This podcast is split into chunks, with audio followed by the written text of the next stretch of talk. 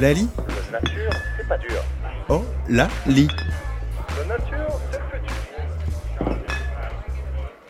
Bonjour à tous et bienvenue dans ce premier épisode de la deuxième saison de Olali, le podcast sur le vin nature. Au programme, vous avez vu, on a un nouveau générique, un compte Instagram sur lequel vous retrouvez ben, les anciens épisodes de, la première saison, les nouveaux évidemment, et puis des contenus un petit peu, euh, nouveaux, euh, dont je vous en dis pas trop d'un coup, mais il y a quelqu'un qui m'a rejoint euh, dans ce qui est convenu maintenant d'appeler une équipe. hein. Donc euh, bienvenue Marie euh, dans l'aventure Olali. Donc voilà, on est un peu les, les Starsky Hutch du Jaja Rock'n'Roll, les, les Dupont et Dupont, du tire-bouchon, entend-on même dans certaines rues de Paris. Bref, euh, vous allez voir, ça va dépoter. Et du coup, je commence cette deuxième saison avec, euh, avec Iris Bru. Bonjour Iris. Bonjour Charles. Alors tu es la présidente du euh, label Vigneron Engagé, qui est le premier label de RSE de la filière Viti Vini, c'est ça? Et c'est exactement ça, c'est le premier label RSE de la filière. Alors je suis la directrice et pas la présidente. Ah ok, Euh, c'est pas juste une histoire de forme, je t'expliquerai aussi pourquoi. euh, d'accord. Ah oui, parce qu'il y a aussi l'association qui est à côté. Exactement, c'est l'association et donc il y a un président. Moi je suis la directrice et salariée de l'asso. D'accord, trop bien. Alors si tu es d'accord, on va rentrer tout de suite euh, dans le vif du sujet. Quels sont les engagements des vignerons et des vigneronnes engagés? Bah, excellente question, c'est vrai que c'est un- une question qu'on nous pose souvent, dire vigneron engagé, c'est un peu un mot valise, qu'est-ce qu'il y a derrière ça? Euh, bah, Il y a les trois piliers de la RSE, donc RSE c'est responsabilité sociale des entreprises, c'est le développement durable, c'est euh, s'engager au niveau environnemental, au niveau social et au niveau économique. Euh, pour le vulgariser euh, auprès de tout le monde, euh, bah, il y a la notion d'agir pour l'environnement à la fois au vignoble et au chai. On pourra Mhm. développer ensemble le type d'action. Garantir le juste prix pour le consommateur et pour le producteur, donc la notion d'économie, de pérennité économique. Euh, garantir une qualité de la vigne au vert, c'est un, un cahier des charges qui s'applique sur le vignoble et sur le chai, euh, jusqu'à la bouteille, la commercialisation. Et il y a la notion d'ancrage territorial avec euh, dynamiser son territoire et apporter de la valeur ajoutée aussi aux gens qui nous entourent. Quoi. Ok, trop bien. Et d'ailleurs, du coup, là, vous, vous avez, euh, je sais plus, euh, à peu près 80 signataires, c'est ça euh On a une cinquantaine d'entreprises adhérentes à l'association. euh, qui représentent aujourd'hui, pour la partie vigneron, 5% du vignoble français, puisqu'il y a à la fois des caves particulières, mais aussi des caves coopératives, donc du coup, qui Mm. ont une certaine taille, qui vont fédérer jusqu'à euh, 200 vitis parfois. Quoi. Ok. Et du coup, tout ce joli monde se retrouve depuis euh, 2012 tous les ans euh, aux rencontres euh, vignerons engagés, c'est ça? Exactement. Alors, on a eu euh, deux années euh, de non-rencontres avec le, avec le Covid, mais là, on s'est retrouvés euh, le 17 et le 18 mars euh, en Bourgogne, chez les vignerons de Buxy. On était deux, plus de 250 hein, participants et participantes Trop bien. de toute la France, euh, à la fois des producteurs, à la fois des euh, fournisseurs de, de bouteilles, de bouchons, euh, de, de solutions pour le vignoble. Euh, Il y avait des journalistes aussi, il y avait quelques distributeurs, quelques cavistes. Ok. Et voilà. Et ça s'articule autour d'ateliers, c'est ça? Vous faites euh, des ateliers thématiques sur les sujets que tu as évoqués euh, Ouais. En, en gros, c'est deux journées de d'échange et de convivialité. Alors, ça paraît un peu bateau dit comme ça, mais en fait, les gens, c'est exactement ce qu'ils attendent. Et ils étaient trop contents de se retrouver après euh, euh, deux années sans, sans rencontre. Donc la première euh, journée, ça va être euh, visite du vignoble de Buxy, visite de la cave avec tous le- les outils, la mise en bouteille et tout ça. Euh, Tout le monde est super content d'aller voir un peu ce qui se fait chez les autres. On a organisé un cluedo géant aussi, Trop bien. euh, avec euh, euh, plein de mini-jeux pour retrouver euh, qui avait tué euh, l'abbé de Chaumont. Donc euh, c'était vraiment hyper chouette. Tu voyais les producteurs euh, mimer l'escargot de Bourgogne. Donc euh, vraiment, ça c'était Ah ouais. pépite. Des petits moments euh, priceless. Exactement. Et, et après le deuxième jour, ouais, c'est les ateliers thématiques.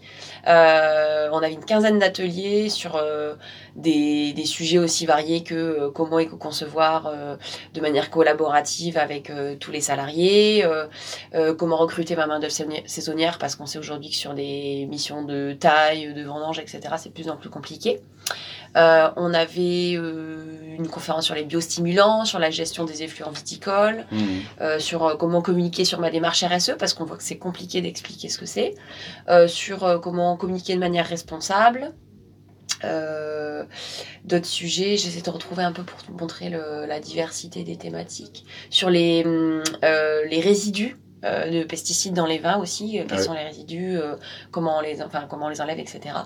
Voilà. Et donc tout ça, c'était avec un tout un écosystème de personnes avec qui on, on discute déjà dans l'année. Du coup, ces experts-là et ces expertes, on les a invités pour venir parler euh, Ah oui. à nos adhérents. Oui, parce que c'est ça, du coup, en fait, au-delà du label et de la labellisation et de la- du cahier des charges RSE, il y a aussi ce côté communauté et d'entraide, enfin entraide, en tout cas échange sur les techniques, les méthodes et en- échange de bonnes pratiques, Ouais. c'est ça, entre tous les sociétaires? Carrément, carrément. Entre tous les adhérents, euh, il y a vraiment cette notion en effet de collectif. Euh, et, et ouais, c'est ça. Le vigneron engagé, c'est à la fois le label pour valoriser son engagement, pour euh, pour euh, euh, ouais pour pour faire pour communiquer, et le collectif, euh, ben pour se reposer sur des gens qui sont déjà passés par là, sur un cahier des charges. Il y a cette notion de, progression qui est hyper hyper importante. Trop bien. Et du coup, j'ai vu que vous aviez euh, lancé, euh, alors je sais pas si c'était sous l'impulsion du Covid, avec Veralia, un fonds euh, pour soutenir des projets qui étaient euh, dans la ligne en fait de la RSE Ouais. que vous proposez. Oui, oui, bah carrément, c'était c'était vraiment en plein Covid qu'on a, qu'on a lancé ce fonds. Et donc Veralia, c'est un fournisseur de bouteilles en verre pour ceux qui C'est le pas. plus gros, non? Le plus gros, ouais. Il me semble bien. Ils sont adhérents au collège fournisseur de l'association, donc ils sont dans l'asso. Et il y avait cette envie de bah, soutenir des projets RSE. Donc, euh, on a lancé le fonds, on l'a reconduit cette année, et euh, on a, euh, on a à chaque fois euh, quatre projets par an qui sont accompagnés avec des enveloppes de, de 5000 euros, donc ça représente quand même des sommes euh, intéressantes. Et tu vois, cette année, on a la cave de l'Uni qui a été accompagnée pour le projet Biodivigne. C'est un projet d'inventaire faunistique et floristique sur 1200 hectares, donc c'est un Ah truc ouais. qui est titanesque. Et puis en plus, ils vont monter un, un sentier de randonnée avec avec la Ligue pour la protection des oiseaux, la fédération de randonnée, et tout ça. Donc c'est Ok. vraiment intéressant. Euh, il y a les vignerons associés de Bourgogne, euh, toujours en Bourgogne, qui eux ont fait leur fameuse gamme éco-conçue et collaborative. Donc en fait, ils ont demandé à différents salariés de la cave, enfin c'est volontairement les salariés de la cave de différents services, euh, des bureaux, du chai, du vignoble, etc., qui ont dit bah tiens on va on va réfléchir comment avoir une bouteille qui est vraiment avec un impact le plus réduit possible sur l'environnement. Mhm. Donc ils ont réfléchi au poids de la bouteille, quel type de bouteille, quelle teinte, quel type de bouchon. Donc là ils sont partis sur des bouchons, un bouchon liège sourcé en en France. Euh, et sur des étiquettes bah, très simples avec des pigments naturels, avec des, le papier issu de, gérer forêt, euh, forêt gérée durablement. Et surtout, ils ont un parti pris fort, c'est qu'ils ont enlevé la capsule Ouais. euh, sur la bouteille. Ce qui est pas évident commercialement en général, il y a toujours ce petit Ouais. blocage, non euh, Ouais, ben en fait, et justement ce blocage-là, pour la petite anecdote, il l'avait beaucoup en interne, c'est-à-dire que la majorité des, des personnes de la cave disaient oh, ah non mais franchement ça va être moche, la bouteille sans capsule et tout ça. Et ils ont fait un sondage euh, auprès de leurs clients finaux, et en fait le ratio était, était inversé. Là c'était 80% des clients qui disaient bah ouais allez-y c'est trop stylé. Enfin du moment que t'expliques en fait ton changement au niveau euh, packaging, ben les gens ils suivent s'ils voient que c'est pour la bonne cause entre guillemets. Euh, ils, ils franchissent le pas. Donc ils y sont allés et euh, bah, le, le- les, vins cartonnent, il y a une gamme de 6 vins euh, qui, qui cartonnent. Trop bien. Et ouais, on parlait euh, du coup des contenants. on en a parlé pendant la saison 1 avec Vincent de Let It Be, justement, de, de Be, pardon, de, de l'impact écologique que ça peut avoir le, Mm. le contenant, le verre lui-même, le poids. Et tu, tu me disais, quand on s'est rencontrés, que la, le poids de la bouteille pouvait être aussi un, un argument d'appréciation du produit pour le consommateur en Ouais. disant il faut que ce soit un peu lourd, il faut que ce soit un peu. euh, voilà. Et en fait, en, en théorie, on pourrait euh, en fait euh, avoir des bouteilles en verre plus légères que celles qu'on a aujourd'hui Ah bah bien dans la majorité. Ah oui, oui, oui. Et le frein, il est plutôt psychologique du coup. Ah bah c'est clair, c'est clairement ça. Si tu si t'achètes une bouteille à euh, 15, 20, 30, 50, 100 euros, euh, ben tu, tu seras content dans ta main d'avoir quelque chose qui est lourd, qui a du poids, parce que tu dis ah ok c'est une bonne bouteille bien lourde. Euh, et il y a beaucoup de maisons qui aujourd'hui restent sur des bouteilles lourdes justement parce que elles veulent assurer un certain niveau de prix. Mais bien sûr qu'on pourrait passer sur des. Bah après parmi nos adhérents justement il y en a beaucoup qui sont partis sur des sur des bouteilles allégées et et ça ça fonctionne très bien quoi. Ouais. Mais bon, faut l'expliquer, faut l'expliquer quand même. Ouais, complètement. Euh, D'accord, parce que du coup, effectivement, moi, ce que j'aime bien avec le vigneron engagé, c'est que c'est le, le seul label au final où, euh, parce que nous, on a un peu l'habitude, euh, en tout cas les plus connus, c'est plutôt des labels qui sont sur la, le côté bio, enfin en tout cas sur la viticulture et viniculture. Hum, hum. Mais du coup, c'est le seul où là, c'est un- t'engages un peu, enfin le spectre en fait est beaucoup plus large parce que on, on parle aussi de la vie de la bouteille, etc. Ouais. Et euh, bon, on sait qu'il y, a des- il y a des vignerons et des vigneronnes qui font des, des vins super propres, mais bon, si c'est pour finir en avion après à l'autre bout du monde, c'est un peu dommage. Ouais, l'export c'est un vrai sujet, hein. c'est le levier euh, de, enfin comment dire, au niveau commercial c'est là où il y a le plus de, de, de, de choses à aller chercher. Euh, mais on se questionne sur euh, quel est l'impact du transport sur l'export et tout ça. Ouais, donc c'est trouver hein. juste équilibre. Euh, Ouais, et du coup, bah, alors, cet équilibre, c'est la, la transition toute trouvée. C'est le collectif Troisième Voie dont vous faites partie. ouais. qui est un peu ça, en fait, ce statement de dire euh, il y a le y a, y a pas que euh, le conventionnel et le bio, biodi, euh, nature. Ouais. Il y a cette troisième voie-là. C'est, est-ce que tu peux nous expliquer un peu la démarche, le positionnement entre Carrément. Ben justement, nous, on voulait sortir de la vision très manichéenne de. euh, Il y, a les, euh, il y a les bio d'un côté, les conventionnels de l'autre. les méchants bordelais Exact, voilà. Euh, pour schématiser à l'extrême. Euh, et, et de dire, bah, il y a plein de gens au milieu de ça, en fait, qui font les choses très bien et qui résonnent d'un point de vue environnemental, mais aussi euh, au niveau impact social et au niveau impact euh, économique. Et donc, euh, ben, on regarde ça avec les lunettes 3D de euh, environnemental, social, économique. Et, euh, et il se trouve qu'il y a d'autres labels, type Bleu Blanc pour les produits laitiers, la viande, les œufs, etc. Demain la Terre pour les fruits et légumes. Filière CRC, eux, c'est sur les blés euh, et les céréales. Et Mr. Goodfish, eux, c'est sur le poisson, les produits de la mer. Et donc, on s'est rendu compte qu'on raisonnait de la même manière, on portait les mêmes valeurs. Donc, on a créé le collectif de la troisième voie. Euh, Il y, a, il y a quatre ans de ça. Euh, là, on a créé l'association de manière officielle avec le dépôt des statuts. On a signé tout ça au Salon de l'Agriculture cette année. Et, euh, notre objectif, bah, c'est de porter ces valeurs-là de euh, développement durable, dire oui, il y a la partie environnementale, mais aussi regardons les deux autres aspects. Et, euh, et nous, ça nous permet de discuter entre nous, parce que par exemple, le Blanqueur, ils sont bien plus avancés en termes de collectif, de notoriété, euh, de, de, de taille de l'association que, que Vigneron Engagé, par exemple. Donc c'est hyper inspirant aussi pour moi d'aller voir ben, par où ils passent, euh, quels sont les, les sujets de gouvernance, d'animation de collectif, euh, même le sujet au niveau des cahiers des charges. Je te prends un exemple tout bête, euh, ils ont un collège euh, consommateur dans, dans, leur, dans leur association. Mhm. Euh, ce qu'on n'a pas nous, mais c'est ce à quoi je réfléchis en ce moment. Et euh, il y a des sujets, des fois, où ils réfléchissent, ils disent est-ce qu'on y va ou on n'y va pas, par exemple sur le cahier des charges? Ils posent la question au consommateur, ils disent bah bien sûr que vous y allez, c'est même pas une question en fait. Donc là ils disent ok bah le sujet est réglé, on avance, on y va. Donc euh, Donc une vraie différence d'appréciation des- de ces sujets-là, euh, côté consommateur et côté concepteur. Ben oui, parce que des fois, quand on est nez dans le guidon, euh, il y a des. Voilà, on n'a pas forcément une vision très claire des attentes conso et tout ça, donc euh, Carrément. donc c'est intéressant. D'accord. Là, je pensais, là, comme tu parlais des deux autres aspects, euh, dans le milieu du vin, on parle de plus en plus aussi des, des soucis euh, quand il y a les vendanges de la main-d'œuvre et de comment euh, ça se passe pour rémunérer correctement une main-d'œuvre, Mm. comment on fait pour pas profiter de, de gens qui n'ont pas forcément, ben, voilà, qui sont pas toujours dans des situations hyper faciles de vie, quoi. On a vu beaucoup le cas en Italie, là, c'était, je sais plus comment elle s'appelle, la fille qui fait les.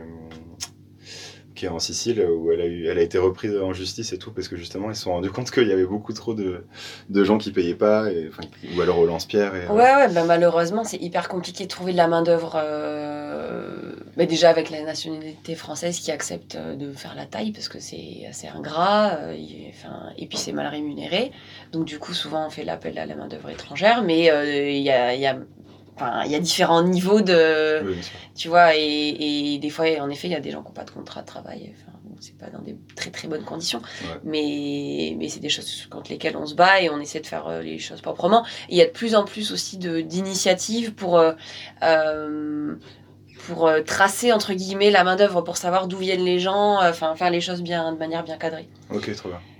Ouais, c'est un chantier qui, est, qui est en cours, quoi. Ouais, c'est un énorme chantier. Et puis aussi, derrière ça, en fait, ça soulève le vrai problème de fond, c'est l'attractivité de ces métiers-là. C'est-à-dire comment redonner de l'attractivité à des métiers euh, euh, manuels, euh, avec de- un peu de pénibilité, enfin avec de la pénibilité. euh, comment, Mm. comment, ouais, comment arriver à recruter ces gens. Physique, en plus, à une période où souvent il y a des grosses chaleurs, c'est des sécheresses, etc. On se retrouve euh, dans les vignes toute la journée à porter des, Ouais. des gros sacs, c'est pas, pas hyper évident, effectivement. Et euh, est-ce que tu as d'autres exemples pour euh, celles et ceux qui nous écoutent d'actions un peu RSE si, enfin, si on part sur, euh, entre guillemets, euh, une vigneronne ou un vigneron euh, conventionnel euh, classique, enfin, Mhm. même s'il y a aucun, voilà, mais euh, ce serait quoi genre, les premières actions qu'ils pourraient mettre en, en place pour euh, rentrer dans cette démarche-là? Ben, alors, euh, nous, on fonctionne par étapes. Euh, pour, pour décider de quelle action on va mettre en place, il faut d'abord faire un diagnostic euh, global de l'exploitation de la cave euh, pour voir quels sont les points forts et quels sont les points d'amélioration. Et c'est en fonction des points d'amélioration qui sont soulevés qu'on va mettre en place des actions. Parce que je pourrais dire, ouais, euh, faut travailler sur la biodiversité, on va planter des ruches, des, des mellifères, enfin voilà, des, des fleurs mellifères et des haies pour... bah, pour ramener de la biodiversité. Euh, mais finalement, si la personne elle est dans une zone euh, Natura 2000 où il y a déjà vachement de biodiversité et que c'est pas ça son enjeu, bah c'est pas la peine de mettre l'énergie Ouais. là-dessus. Par contre, si jamais il y a un enjeu sur euh, la réduction des intrants, euh, des phytos, tout ça, euh, et que la personne elle fait pas de couverts végétaux, euh, qu'il y a qu'il y a possibilité de limiter l'usage des désherbants en, en mettant des couverts, des choses comme ça, ben là ce serait intéressant d'y aller. Ou par exemple, si au niveau social, euh, les, les salariés, euh, le climat social est pas très bon, bah c'est euh, ok, bah faire un questionnaire pour voir pourquoi les gens sont pas très contents. C'est aussi bête que ça, tu vois, mais Mm, ok. c'est euh, ok, euh, faire un état des lieux pour voir sur quelles actions on va se on va se concentrer. Et après des, des idées, enfin d'autres euh, idées d'action. euh, si on prend de la vigne jusqu'au vert sur les trois piliers, ben, sur la vigne ça va être euh, ouais, ramener de la biodiversité, de la vie dans les sols, notamment via les couverts végétaux, via certaines pratiques culturelles aussi pour, euh, pour ramener de la vie dans les sols. On parlait de mycorhisation, donc c'est Ouais. euh, euh, c'est une certaine euh, vie microbienne et champignonienne, je sais pas si ça se dit champignonien, mais pour, euh, euh, pour aider les, les, les pieds de vigne à, à mieux s'en sortir euh, face aux maladies, face à la sécheresse, etc. Ça, c'est des choses qu'on peut faire. Euh, sur la partie euh, économique et sociale, c'est euh, bah, se poser la question de euh, si jamais euh, l'exploitant il part à la retraite dans 5 ans, bah, est-ce que tu as pensé à qui euh, est-ce que, t'as- est-ce que tu vas transmettre? Est-ce que tu vas vendre? Euh, Comment ça va se passer la reprise? Pour que les terres soient pas, euh, enfin voilà, aillent dans les bonnes mains Euh, Et après sur le chai, ben t'as tout ce qui est économie d'eau et économie d'énergie aussi. On en a pas parlé, mais euh, euh, en moyenne, un litre de vin c'est 3 litres euh, d'eau euh, Ah ouais, nécessaire. ouais. Euh, non, au- un chai Ah oui, d'accord. au niveau vinification.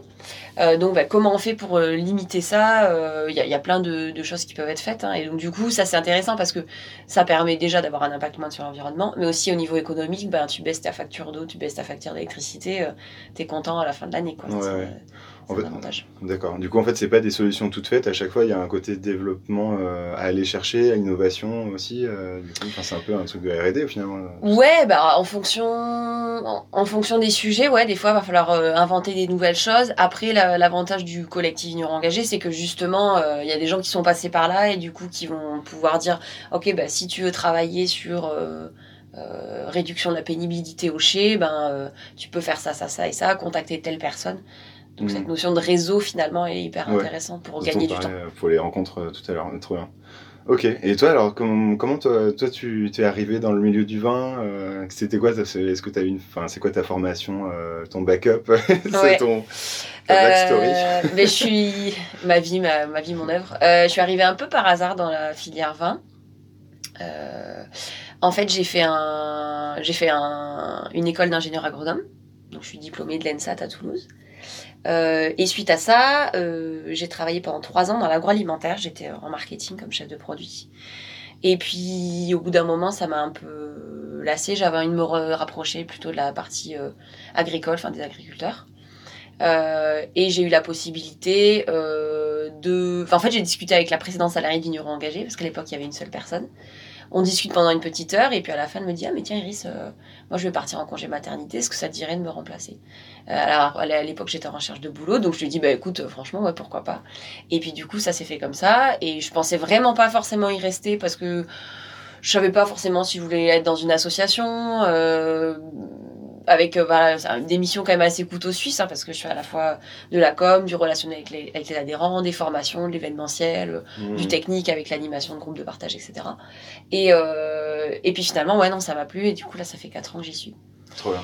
Et pour la petite anecdote aussi, euh, une des choses qui m'avait un peu euh, questionné quand j'étais dans mes précédents boulots et qui m'a fait me rendre compte qu'il y avait un, un- comment dire un trop gros décalage entre là où je travaillais et puis le lien avec les agriculteurs.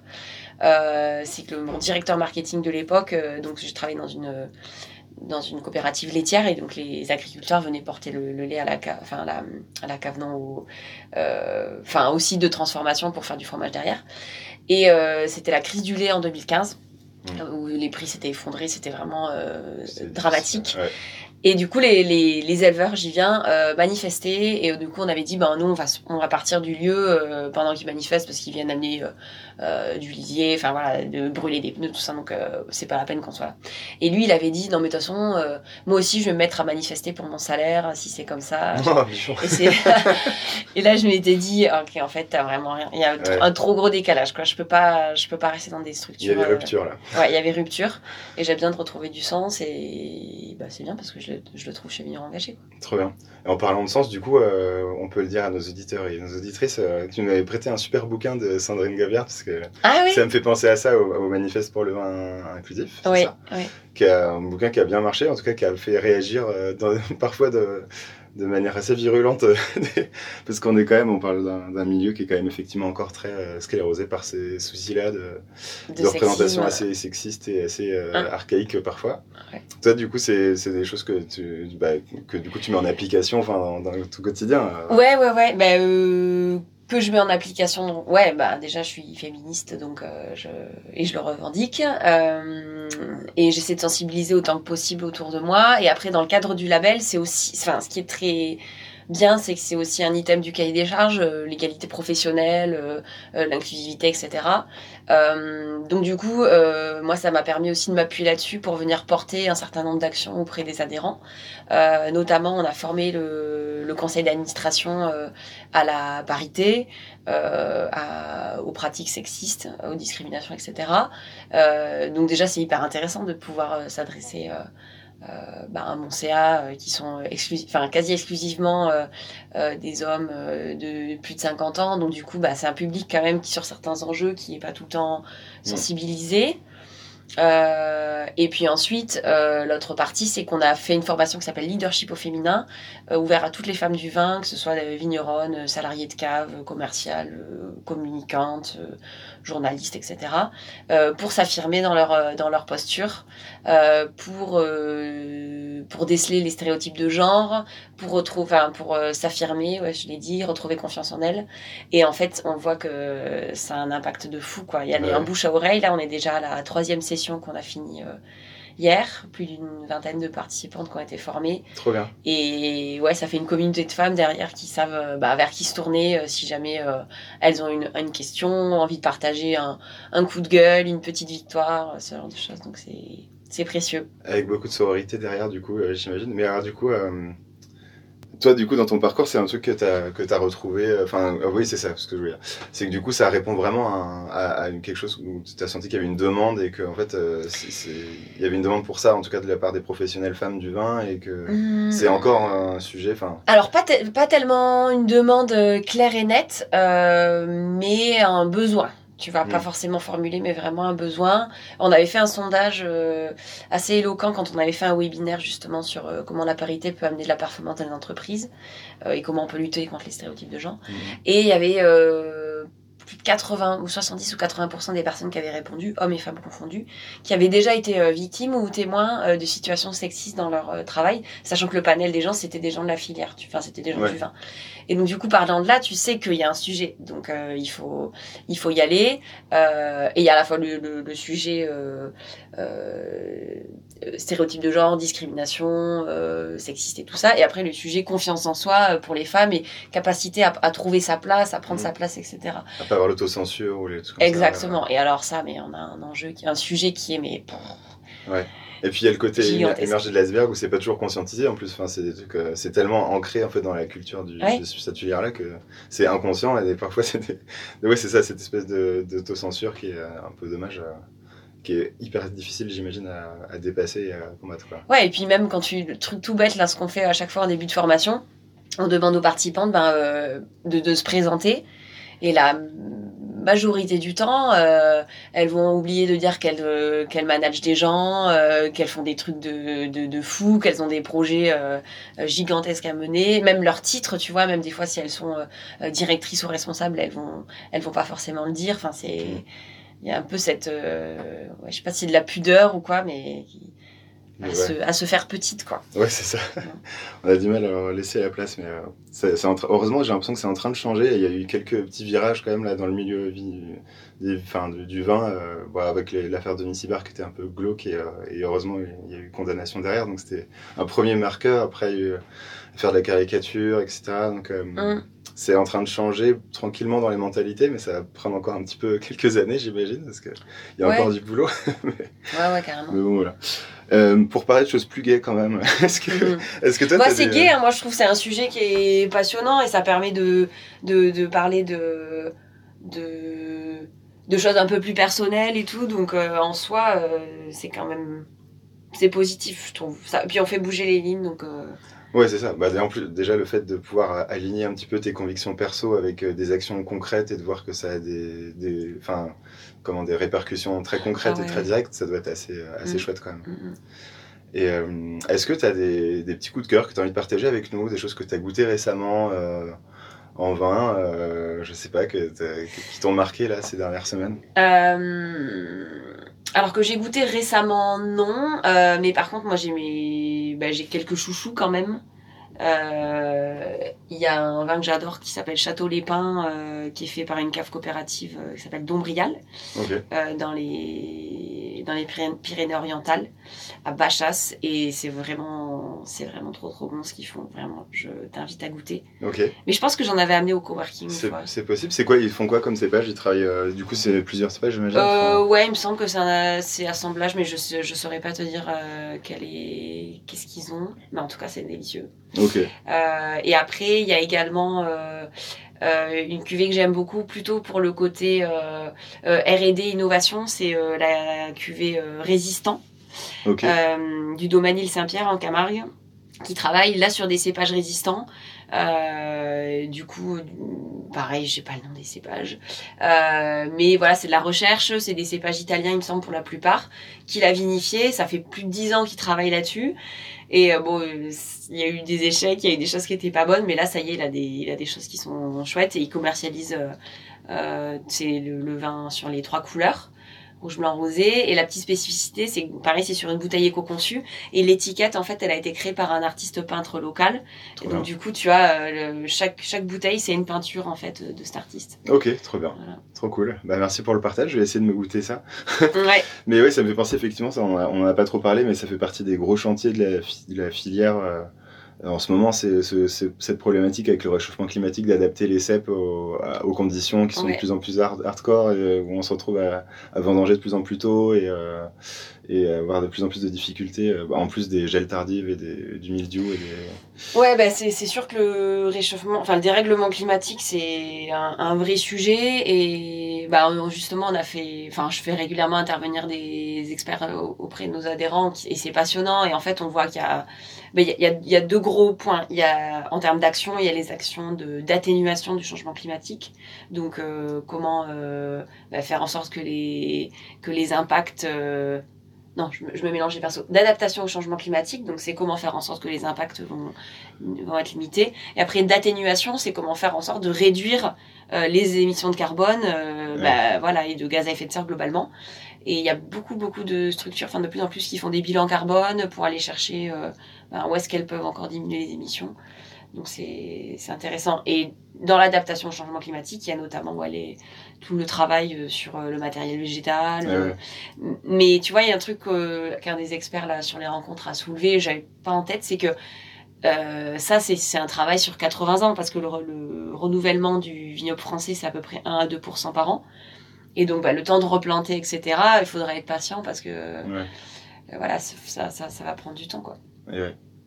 Et bah, c'est sur ces, ces beaux mots euh, de- d'espoir euh, pour le futur qu'on va, va se quitter. Merci. Ah oui, pardon, ouais, et si, rajouter euh, rajouter un truc par rapport au dérèglement climatique, moi, il y a un autre truc aussi que j'avais pas en tête, c'est que la vigne, on est vraiment sur une culture qui est euh, euh, parmi les plus. Alors, même si quand il y a des événements, des incidents climatiques type gel, grêle, sécheresse, etc., c'est. Et quand on est le nez dedans, c'est difficile. Mais ce que disait le euh, l'expert là de Vignipol Sud en Bourgogne, c'est qu'on est sur une euh, production qui s'en sort pas si mal que ça par rapport à d'autres et qui sera encore là euh, dans, dans 100 ans, contrairement à d'autres euh, types de production trop, demandeuses en eau, etc. Où, où va falloir faire une transition, quoi, tout simplement, dans Ouais. la filière. Et qui en plus a l'avantage de pouvoir absorber parfois avec euh, certaines années en, en pouvant, enfin, puisqu'ils peuvent vendre des millésimes d'autres années, ça, Oui. ça peut lisser un petit peu le choc euh, quand c'est possible. Après, là, en ce moment, c'est euh, quasi une année sur deux les gelées tardives. Mais... Mm. Mais, mais bon, voilà, en tout cas, sur le, la vigne et le vin, on est sur un produit qui sera encore là dans 80 ans d'après les experts. Donc c'est plutôt ouf, réconfortant. On n'est pas passé loin. Trop Ouais. bien. ça, c'est une bonne nouvelle. Ben, merci beaucoup en tout cas Iris d'avoir accepté mon invitation et d'avoir partagé toutes ces super infos. J'espère que ça a donné envie à, à tout le monde d'aller creuser un petit peu ces sujets-là et d'aller euh, goûter euh, ces bouteilles euh, estampillées vignerons engagés. Euh, merci beaucoup encore et à très bientôt. Bah, avec plaisir. Merci Charles. Voilà, ce premier épisode de cette deuxième saison avec Iris de Vigneron Engagé est terminé. J'espère que vous avez eu autant de plaisir à l'écouter que j'ai eu à le faire. On se retrouve très bientôt avec un nouvel invité pour le deuxième épisode qui sera autre que euh, Michel Issali, le vigneron emblématique de Gaillac. On va parler agroforesterie, on va parler biodynamie, éco-pâturage et plein d'autres choses passionnantes. Donc on espère que vous serez au rendez-vous. Et d'ici là, n'hésitez pas évidemment à partager sur les réseaux sociaux, à nous dire ce que vous en avez pensé de ce premier épisode. Et, euh, et on espère à très vite. D'ici là, portez-vous bien.